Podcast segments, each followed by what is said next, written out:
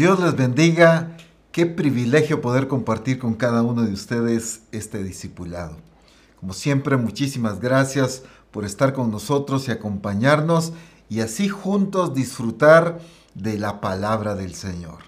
Cuánta riqueza y cuánta corrección y edificación el Espíritu Santo nos da a través de las escrituras. Así que disfrutemos juntos este tiempo de escudriñar su palabra, enriquezcámonos, alimentémonos y seamos dirigidos por su palabra en lo que Él se determinó hacer en Misión Cristiana del Calvario. Así que muchísimas gracias. Nuevamente quiero comenzar con 1 Corintios capítulo 2, verso 16, pero quiero leerlo en la versión en inglés amplificada. 1 Corintios 2.16 en la versión en inglés amplificada. ¿Quién ha conocido la mente y los propósitos del Señor para instruirlo? Pero nosotros tenemos la mente de Cristo, de ser guiados por sus pensamientos y propósitos.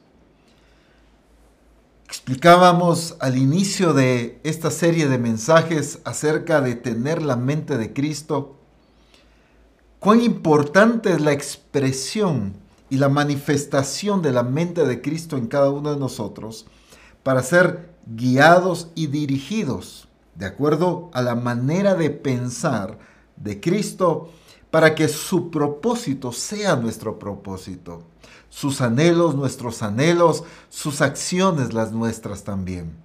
La iglesia debe ser la expresión de Cristo pero no podrá hacerlo si su manera de pensar es distinta a la de Cristo. Por eso el Espíritu Santo ha estado trabajando e insistiendo con cada uno de nosotros la importancia de la mente de Cristo siendo expresada en nosotros.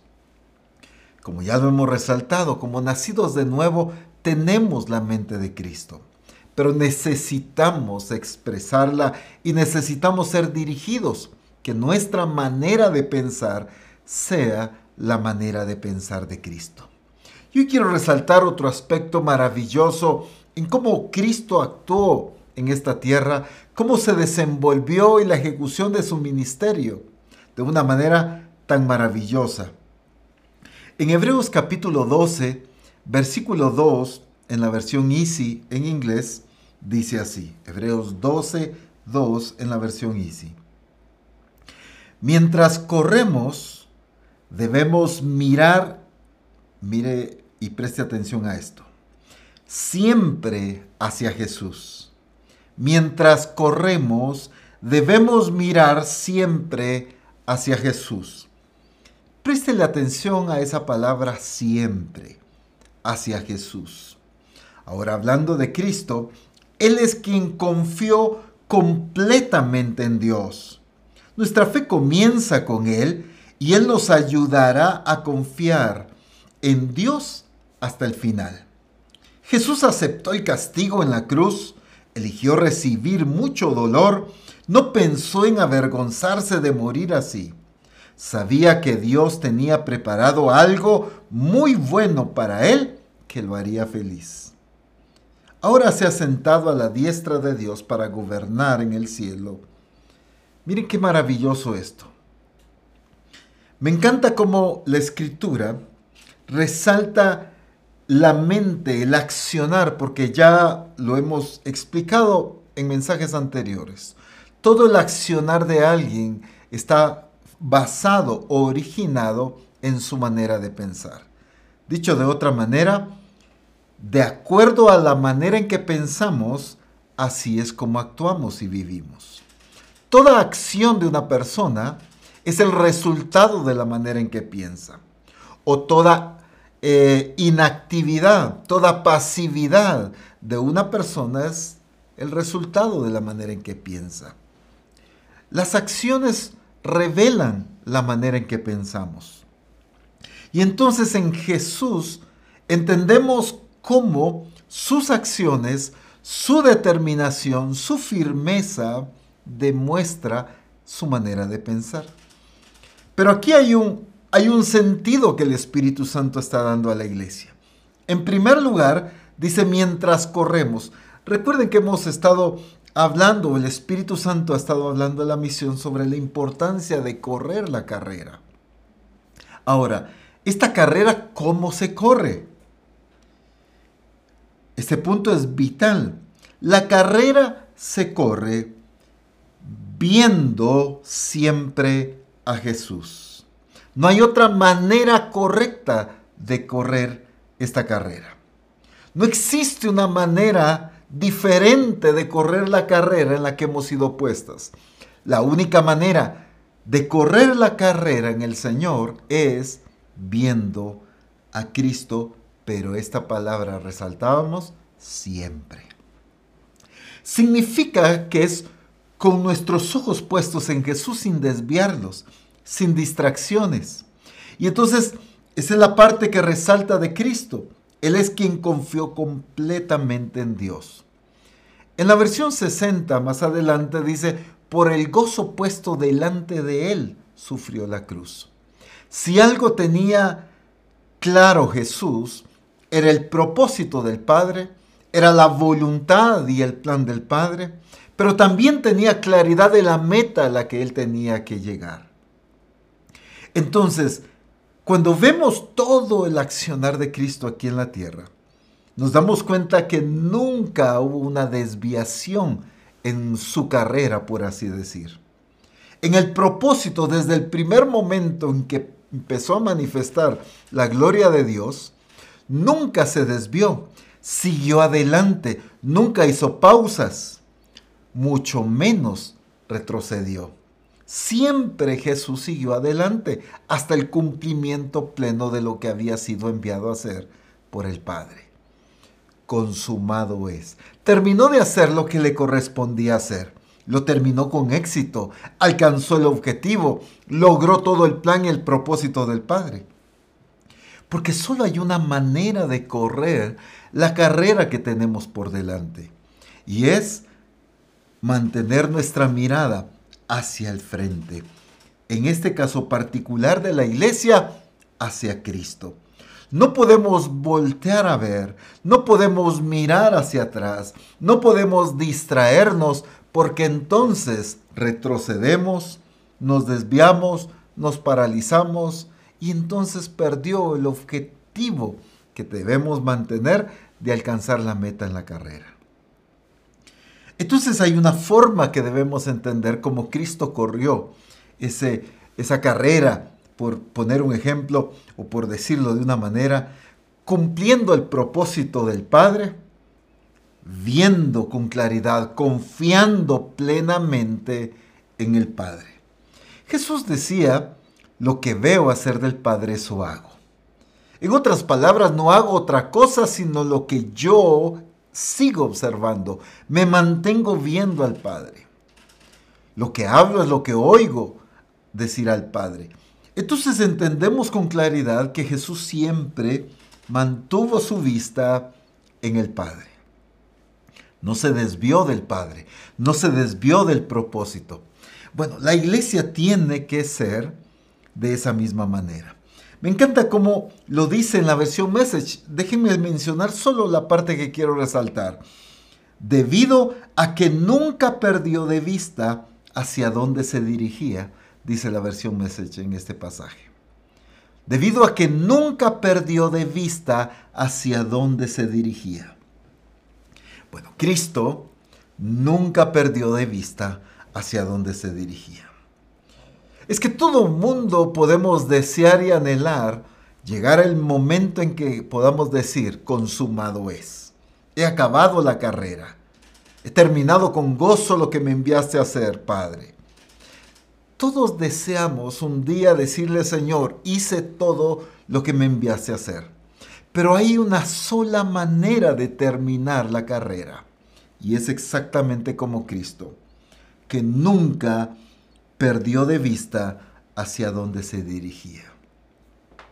Préstele atención nuevamente a esta expresión, nunca, nunca perdió de vista hacia dónde se dirigía.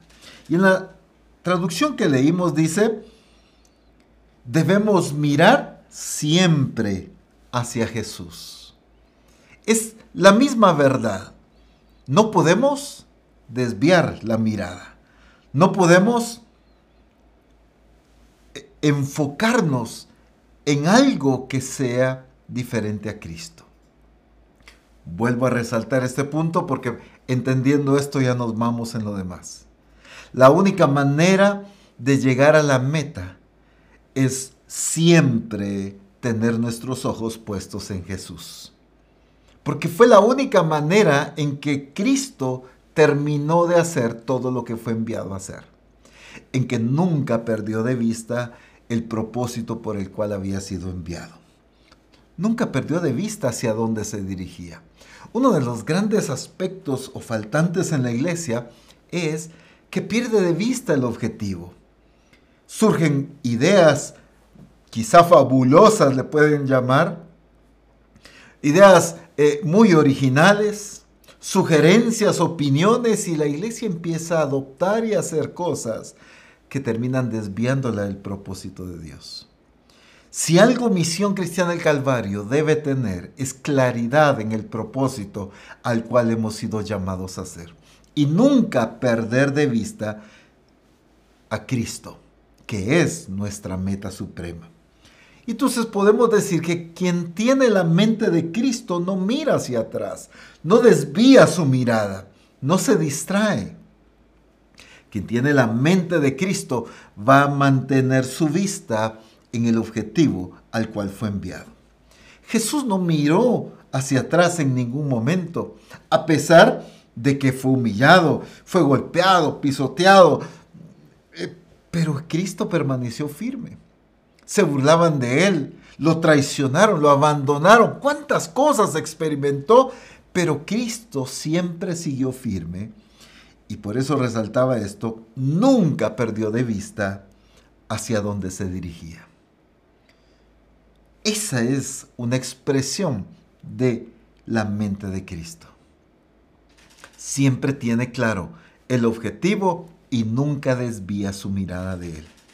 Nuestro objetivo es Cristo, nuestra meta es Cristo y todo lo que tiene que ver con su expresión y su plan. No podemos desviar nuestra mirada.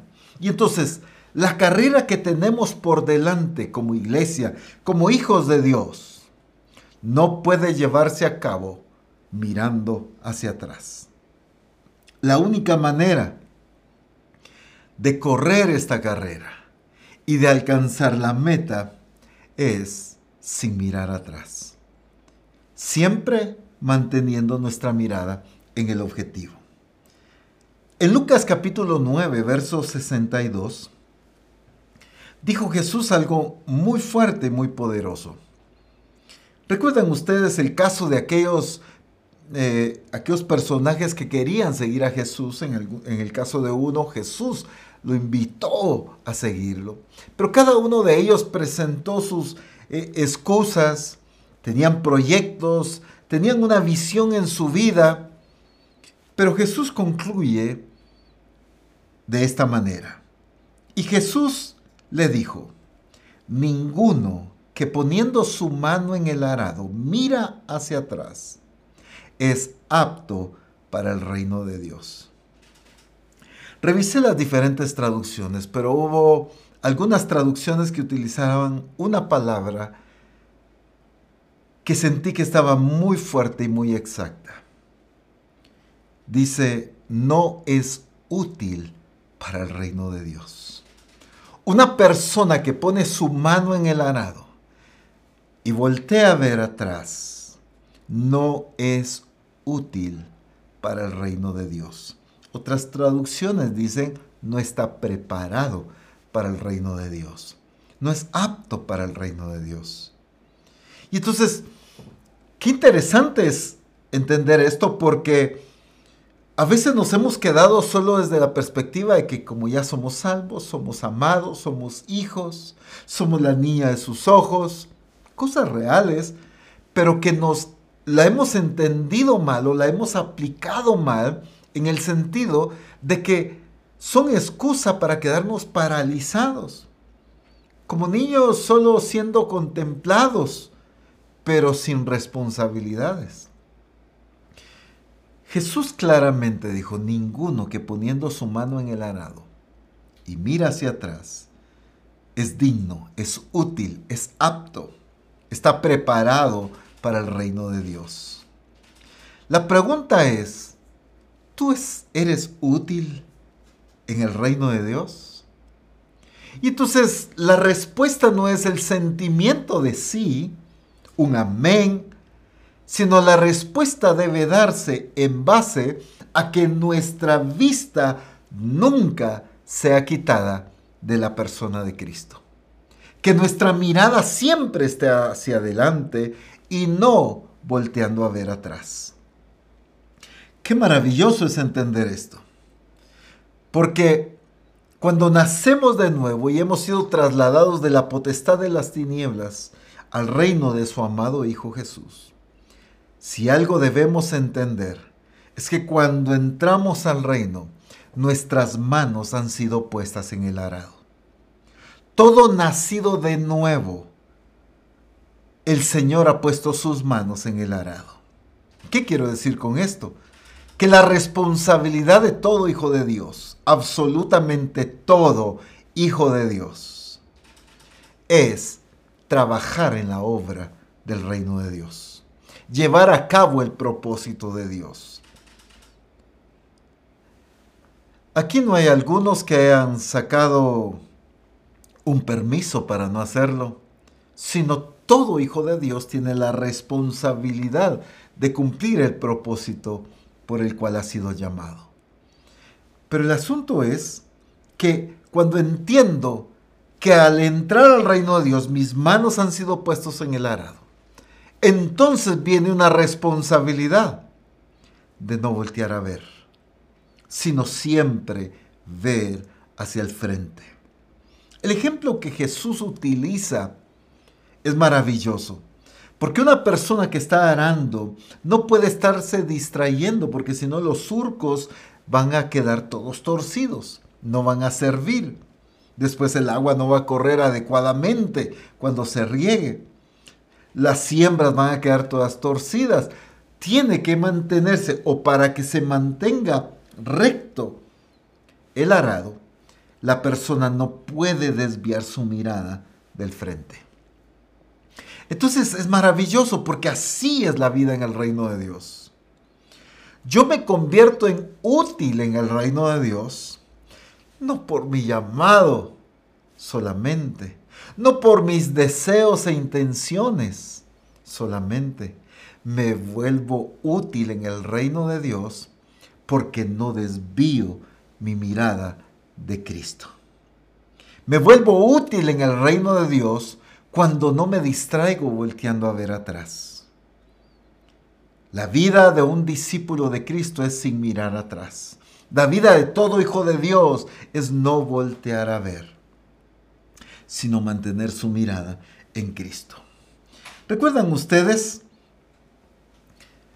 en una ocasión, solo lo menciono rápidamente en Lucas 17, Jesús les dijo, acordaos de la mujer de Lot. Claramente, acordaos de la mujer de Lot. ¿Qué fue lo que pasó con la mujer de Lot? En Génesis 19 solo lo mencionó también, dice que la mujer de Lot miró atrás a espaldas de él y se volvió estatua de sal. El Señor, por medio de aquellos ángeles que llegaron a rescatarlos, les dijeron que no voltearan a ver, que huyeran, que salieran corriendo, pero que no voltearan a ver. Lot obedeció, no volteó a ver. El ruido, la distracción, el fuego, quizá los llantos, no sé qué estaba pasando a espaldas de ellos, pero ellos tenían la orden de no voltear a ver. Había una orden dada por Dios. Pero la mujer de Lot haya sido por la razón que haya sido.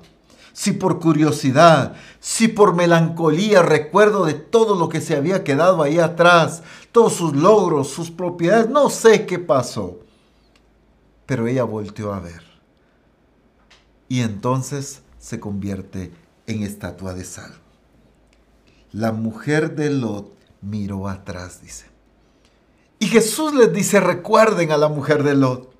Porque la vida de un discípulo de Cristo no puede seguir avanzando si sigue mirando atrás. Un discípulo de Cristo, la única manera de avanzar y de alcanzar el objetivo es manteniendo su mirada hacia adelante. El caso del pueblo de Israel es tremendo también. Vemos al pueblo de Israel viendo frecuentemente hacia atrás.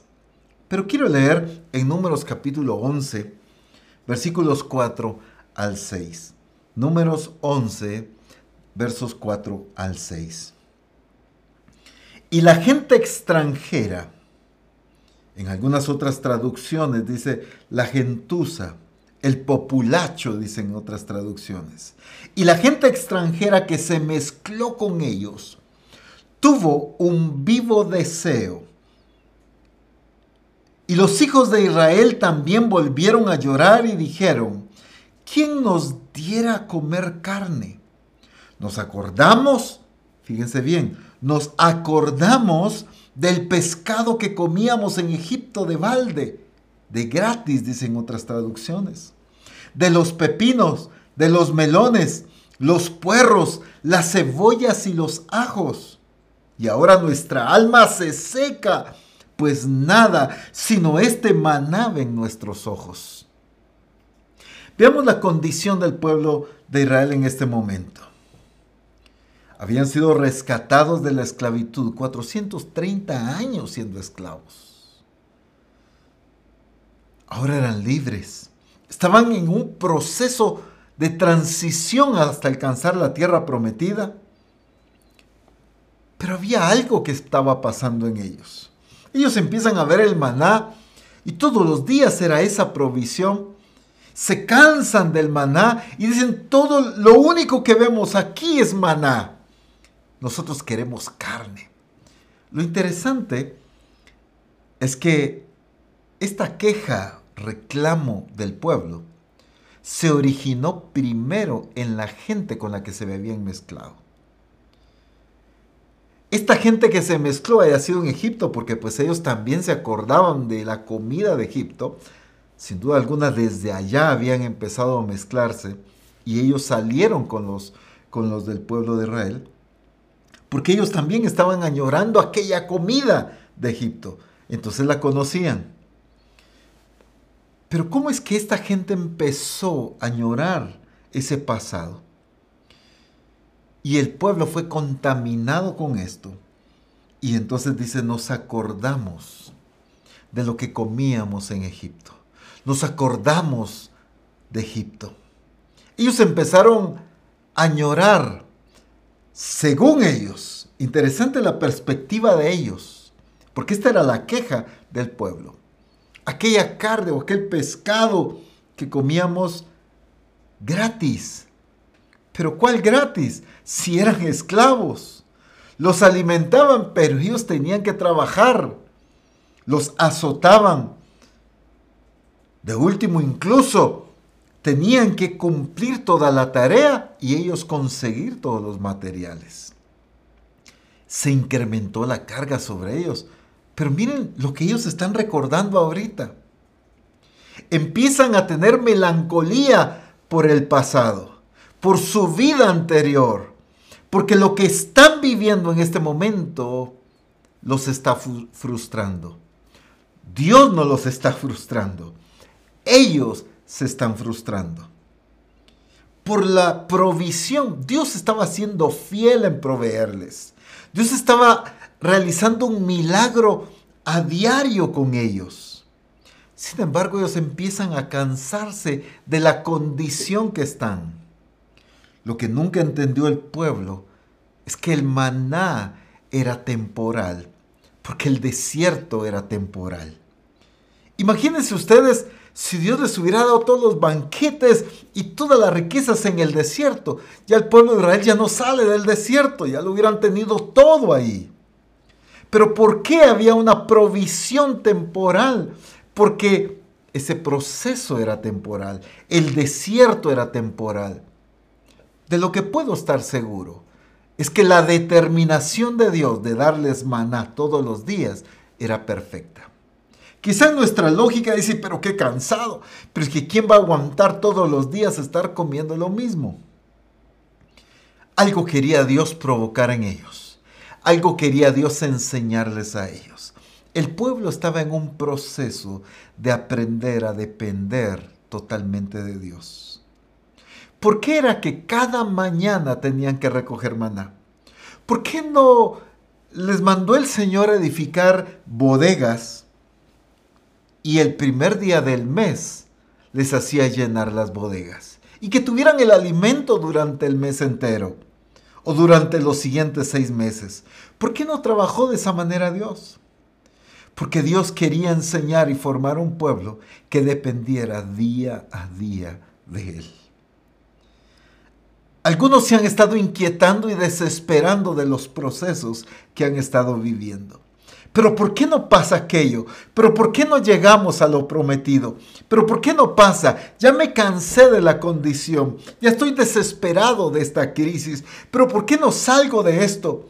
Y algunos sienten que están viviendo del día a día, que la provisión de Dios está siendo del día a día.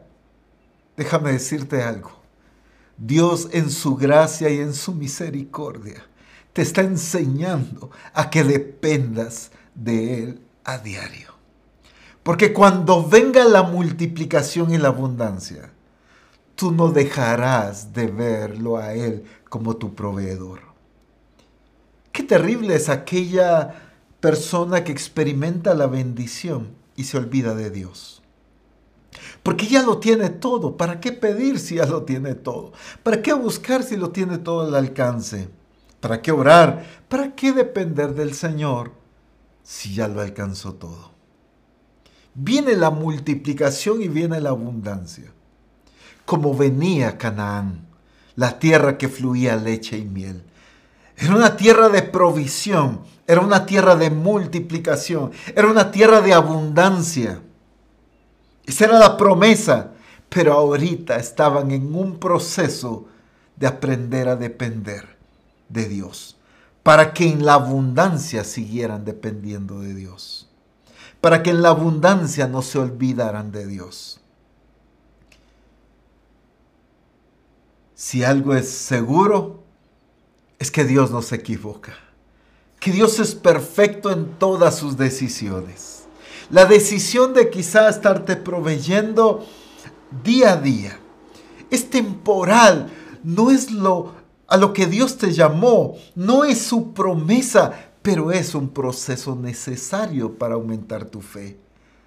Tu comunión con Dios, tu dependencia de Dios. Y el pueblo no estaba entendiendo esto, se desespera. Y esa desesperación, que Dios la quería utilizar para impulsarlos a desear la promesa y la tierra prometida, en lugar de hacerlos avanzar, los hizo voltear a ver. A veces Dios permite que estemos inquietos. A veces Dios permite eh, que seamos sacudidos en circunstancias. Porque Él quiere que nosotros corramos hacia la meta, que no nos conformemos, que no nos acomodemos a la condición, al nivel en que estamos, sino que sigamos adelante. Esa situación que a veces sentimos de incomodidad, es que Dios quiere impulsarnos a lo que está delante. Pero muchos lo utilizamos para mirar atrás. Y ahí cometemos el error.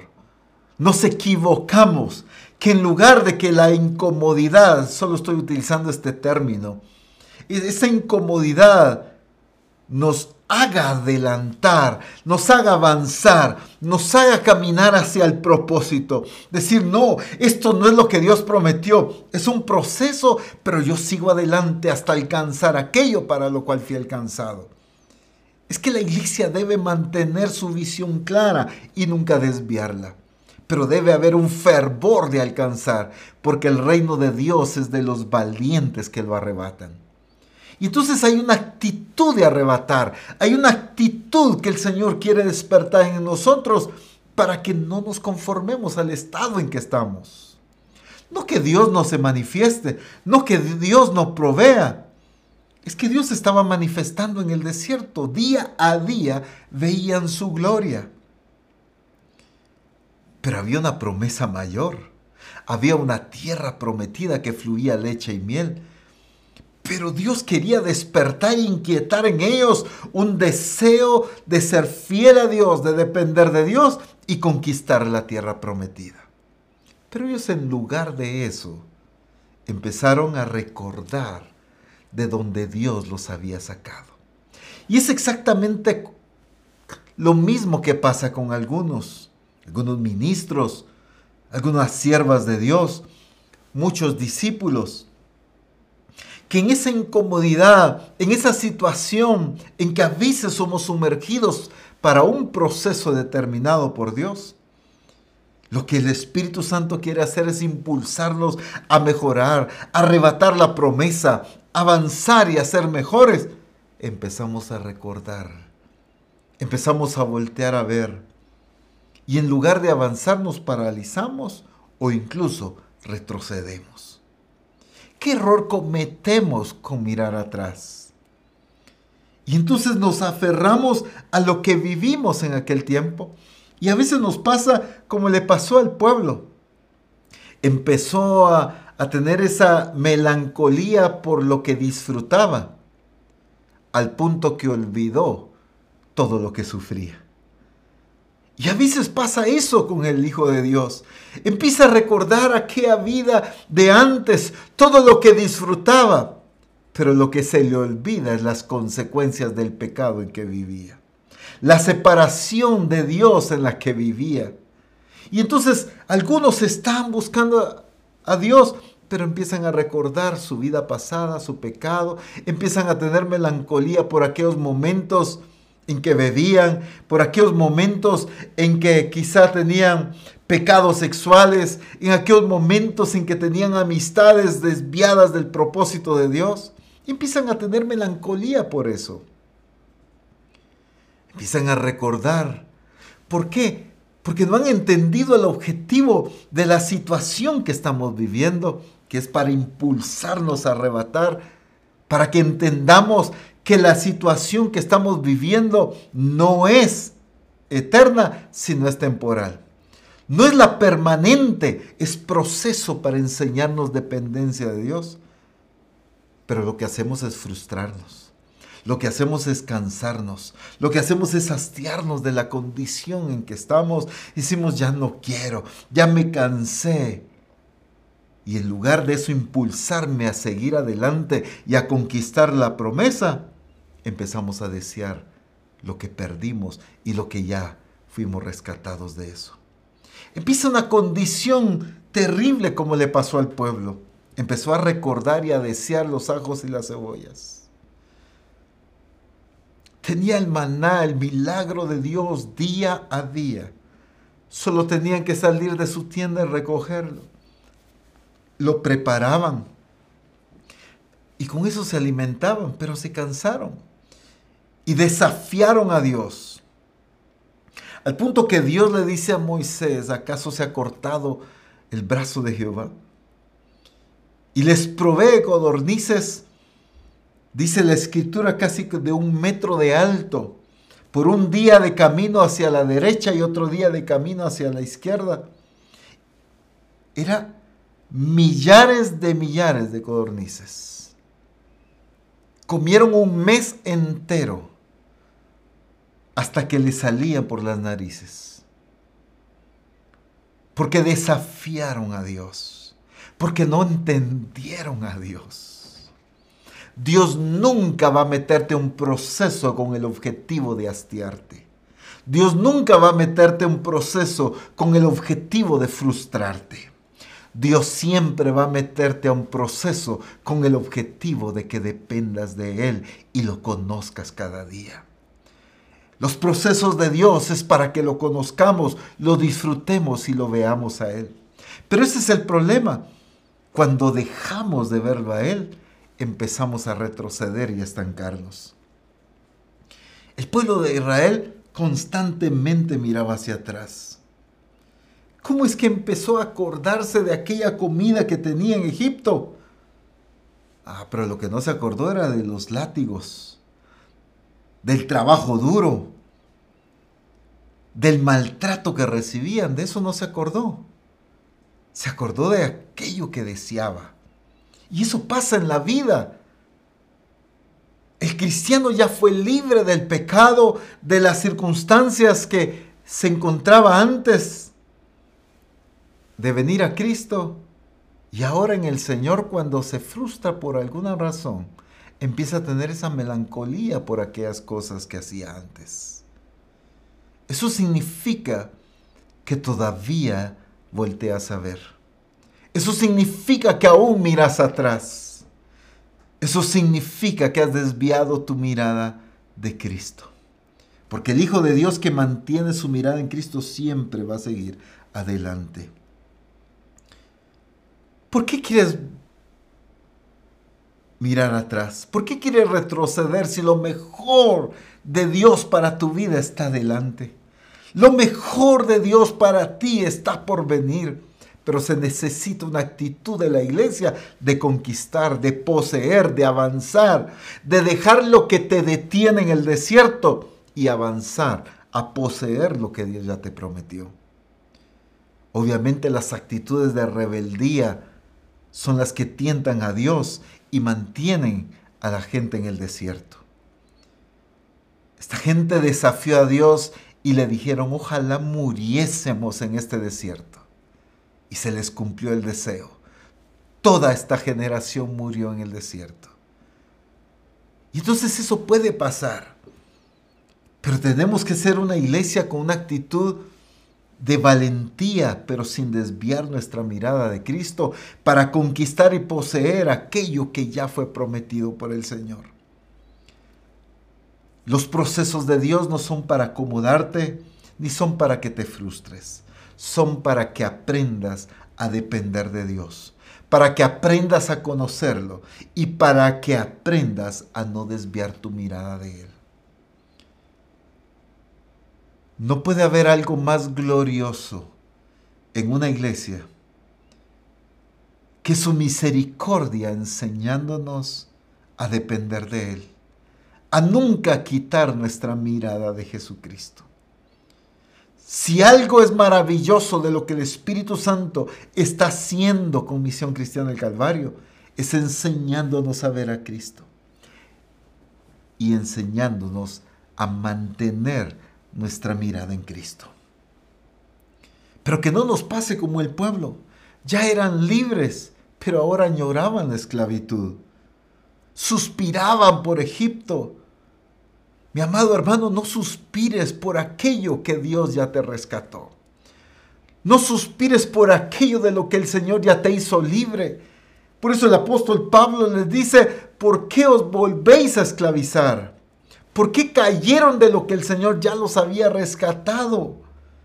Y se volvieron a esclavizar de aquello que el Señor los había hecho libres.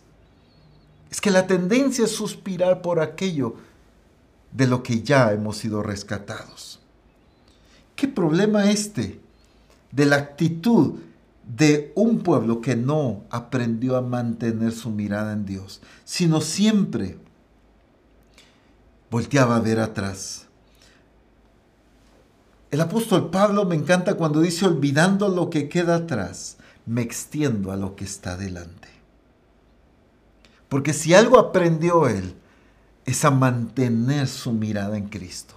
Con razón llegó a decir, sean imitadores de mí, así como yo de Cristo. Mantuvo su mirada en Cristo, entonces podía con toda confianza decirle a la iglesia que lo imitaran a él porque no desviaba su mirada de Cristo. Deseaba lo que estaba delante, pero aprendió a olvidar lo que estaba atrás. Aprendió a hacer a un lado lo que había quedado atrás.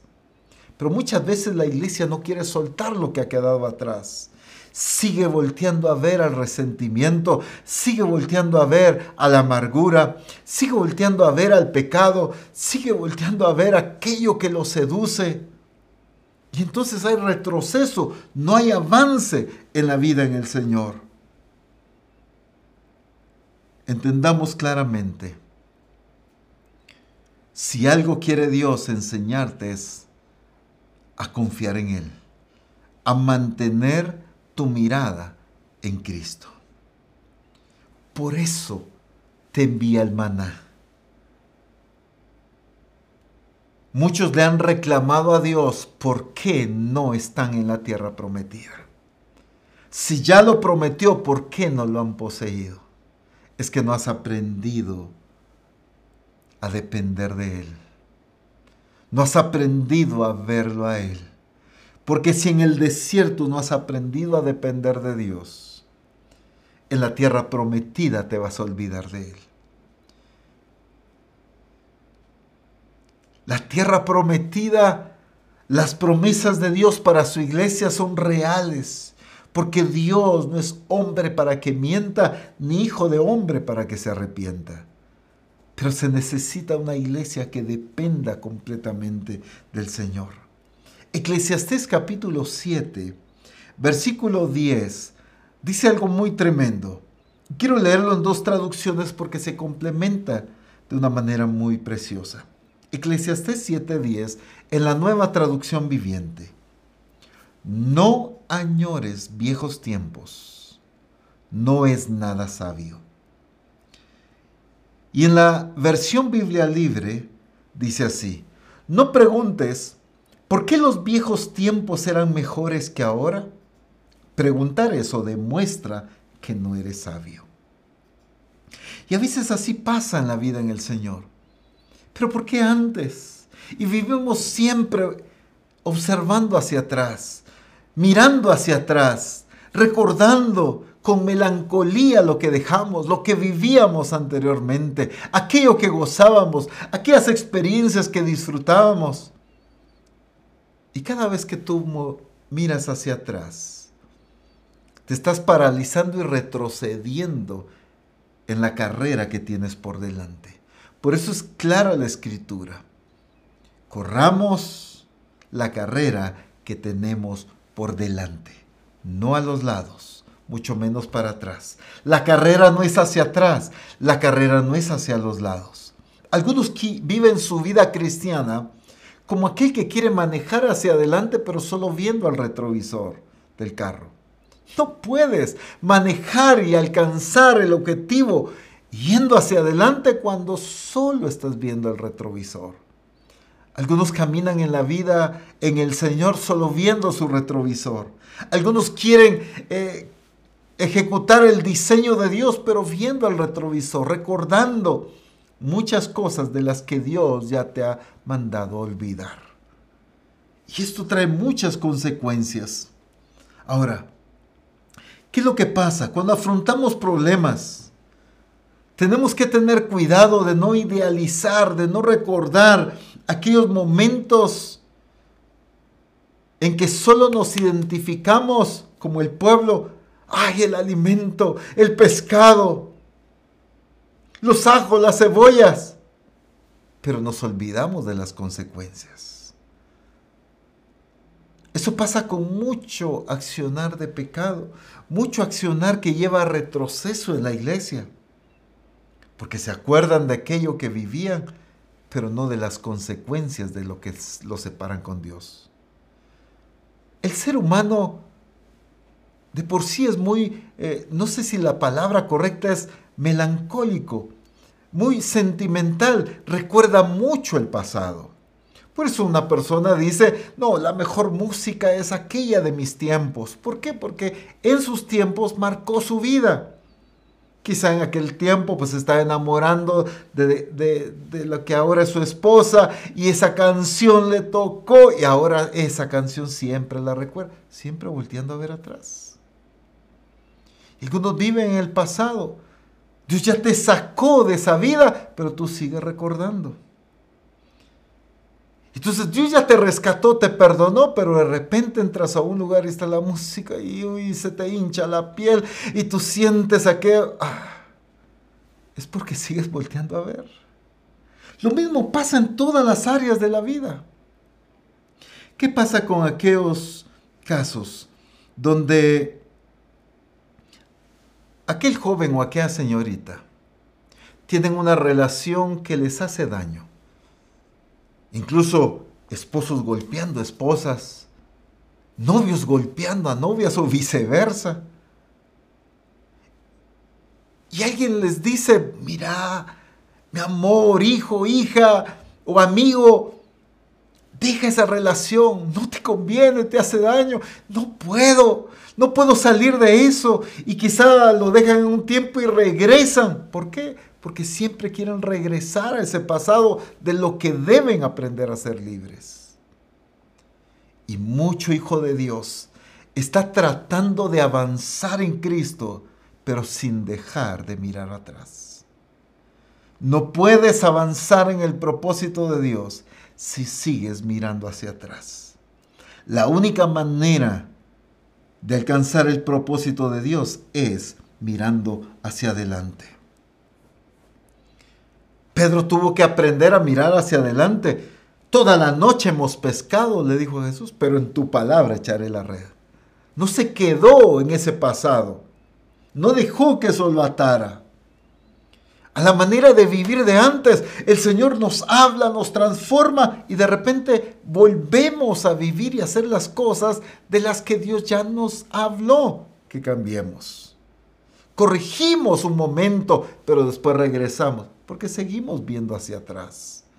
Volvemos a ser infieles a Dios, volvemos a fallarle a Dios, volvemos a alejarnos de Dios. ¿Por qué pasa esto en, en la vida cristiana? Porque miramos hacia atrás no mantenemos nuestra mirada hacia adelante. Y necesitamos entender que el Señor quiere llevarnos a ser una expresión de una iglesia diferente, una iglesia de acuerdo al propósito de Dios. ¿Qué pasó en el tiempo de la pandemia? Fue una prueba donde Dios sacudió la realidad religiosa de la iglesia. La iglesia acostumbrada a un sistema, a un mecanismo, a un activismo religioso. La iglesia quiere mantener ocupado todo el tiempo a los hermanos. Casi que todos los días hay reuniones en la iglesia. Si no es en el templo, es en los grupos. Si no en algún lugar, todo el tiempo quieren absorberlos. Pero cuando la iglesia puede vivir como iglesia en su vida cotidiana. Y el Señor nos habló de eso como misión cristiana del Calvario. Pero ¿qué pasó? En el tiempo de la pandemia fue un ejemplo maravilloso. Nos sacó el Señor y nos llevó a todos a trabajar en línea. Se cerraron los templos y todo el mundo que era lo que añoraba. Estaban desesperados algunos por volver a los templos. Cuando obviamente es parte del plan, no estamos diciendo que no hayan templos. Solo estamos hablando de un objetivo de Dios pero la melancolía, el sentimiento de regresar a lo que estábamos acostumbrados, a lo que conocíamos. Muchos han temido avanzar a caminos desconocidos. Muchos han temido avanzar a caminos donde Dios los está dirigiendo. Han preferido lo que han conocido. Y se ha cumplido el dicho, más vale lo viejo conocido que lo nuevo por conocer. Y como lo que conocían era el sistema de cultos tradicional y volver, la iglesia volvió a ese mismo estilo de vida. Terminó la pandemia y terminaron las restricciones y la iglesia volvió a lo mismo. En muchos casos, no en todos, gracias a Dios. ¿Qué quiero decir con esto? Es lo que pasa con la iglesia.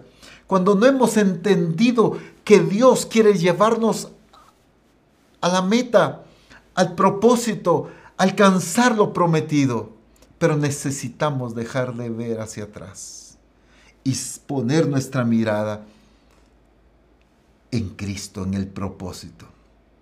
El problema es que Egipto nunca dejó de ser una opción para el pueblo de Israel. Dice Números capítulo 14, verso 4. Y decían el uno al otro, designemos un capitán y volvámonos a Egipto. Ellos ya estaban libres, ellos estaban viendo y experimentando a Dios, iban hacia la promesa, pero de repente querían regresar a Egipto, porque Egipto seguía siendo una opción para ellos. El problema en la vida cristiana es cuando el mundo todavía sigue siendo una opción para ti. Cuando el pecado sigue siendo una opción para ti. Te cansas, te frustras, te traicionó alguien, te abandonó alguien, no pasó lo que esperabas. ¿Y qué haces? Lo mismo que el pueblo, designémonos un capitán y regresémonos a Egipto. Quieres regresar a la vida que tenías. Y entonces algunos se molestan por alguna razón y regresan a tomar. Se molestan por otra razón y regresan a pecar como pecaban antes. Porque el pecado sigue siendo una opción. El mundo y su sistema siguen siendo una opción para muchos. Me encanta cómo Pedro dice en una ocasión cuando Jesús les dice, ustedes también se quieren ir. Eh, Pedro le dice, ¿a quién iremos si solo tú tienes palabras de vida eterna? Qué declaración tan poderosa, porque dice, ¿a quién iremos? No hay opciones. Si solo tú tienes palabras de vida eterna, le están diciendo a Jesús, no hay alimento para nosotros en otro lugar fuera de ti. No hay vida para nosotros fuera de ti. Misión cristiana del Calvario, no hay vida fuera de Jesucristo para nosotros. No hay propósito para cada uno de nosotros fuera de la persona de Cristo. No hay meta fuera de la persona de Cristo para nosotros. Pero mientras tú sigas viendo al mundo o el estilo de vida que has tenido como una opción, entonces puede retroceder como aquellos que se casan, pero todo lo arreglan porque si no resulta, está el divorcio. Se casan y se divorcia todo el mundo, porque el divorcio sigue siendo una opción. Y entonces hay tanto cristiano que viene a Dios, es salvo, limpio sus pecados, pero como el pecado sigue siendo una opción, entonces siguen pecando. Pero como vivir una vida en Cristo paralizado sigue siendo una opción para ellos, pues se paralizan, se estancan, cuando esa no es una opción. Hay un solo objetivo que se llama Jesucristo. Hay una sola meta y se llama Jesucristo. Hay un solo estilo de vida para los hijos de Dios y es la vida de Cristo. Otra vida no es opción para un hijo de Dios. Así que borra, olvídate de esas opciones. Ya no manejes opciones en el Señor no hay plan B, sino hay un solo plan, el establecido por Dios. Ese plan es perfecto. Dice Proverbios capítulo 4, verso 25 al 27 en la nueva traducción viviente. Mira hacia adelante y fija los ojos en lo que está frente a ti. Traza un sendero recto para tus pies. Permanece en el camino seguro. No te desvíes. Evita que tus pies sigan el mal. Misión Cristiana del Calvario. Mira hacia adelante y fija los ojos en lo que está frente a ti. Estoy hablando de Cristo. Fija tus ojos en lo que está frente a ti. Es el propósito de Dios para ti. Es el llamado de Dios para ti. Es la vida de Cristo para ti. Es la vida de iglesia para nosotros. Eso es lo que está frente a nosotros. No hay opciones. Es que yo elijo no meterme, yo elijo no cumplir, yo elijo no asistir, yo elijo vivir. No, no hay opciones. Es la vida de Cristo la única opción para todo hijo de Dios. Pero aquí hay algo muy retador. Mira hacia adelante. El mirar hacia adelante es una determinación que tú debes mantener. No es algo que va a pasar de la noche a la mañana por haberlo pedido en el culto anterior. Es algo que tú te vas a determinar mantener tu mirada hacia adelante. Y fija los ojos en lo que está frente a ti, sin desviar la mirada, sin mirar atrás. Porque tus manos están puestas en el arado. Y si tú te mantienes viendo hacia atrás, entonces no eres útil en el reino de Dios. No eres apto para el reino de Dios. Dice la escritura, mas el justo vivirá por fe. Y si retrocediere no agradará mi alma, dice el Señor. Pero dice el apóstol Pablo, pero nosotros no somos de los que retroceden. Y esa debe ser la determinación en Misión Cristiana del Calvario. Porque avanzamos con fe y retrocedemos cuando dejamos de creer. Cuando dejamos de confiar, cuando dejamos de mirar a Cristo, retrocedemos. Cuando el apóstol Pablo dice, he guardado la fe, está diciendo que se mantuvo creyendo hasta el final. Y eso es lo que debe pasar en medio de nosotros. Solo quiero resaltar una parte y déjenme mencionarlo nada más. En Filipenses 3, en la nueva traducción viviente, resalto esta parte nada más. El apóstol Pablo dijo, fijo la mirada en lo que tengo por delante y así avanzo hasta llegar al final de la carrera. Fijo la mirada en lo que tengo por delante. Así avanzo hasta llegar al final de la carrera. Solo hay una manera de llegar al final de la carrera y es fijando nuestra mirada en lo que tenemos por delante. Obviamente no estoy hablando de tus sueños, de tus planes personales. Lo que tenemos por delante, estoy hablando de la voluntad de Dios, de su propósito, de la persona de Cristo, de su palabra. Eso es lo que tenemos por delante. Corramos la carrera que tenemos por delante, dice la palabra, pero puestos los ojos en Jesús, el autor y consumador de la fe. Iglesia amada, no mires hacia atrás. No desvíes tu mirada. No tengas melancolía por aquellas cosas de las que ya fuiste rescatado. No sueñes con aquello que te separa de Dios. No anheles las cosas que te enfrían en tu comunión con el Señor. No desees aquellas cosas que te alejan de Dios. Por un momento puedes pensar en los beneficios, como el pueblo, en el pescado, en los ajos y en las cebollas. Pero ten presente las consecuencias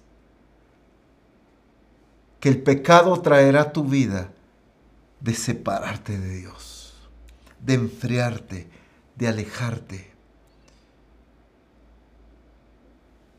Pelea por tu salvación.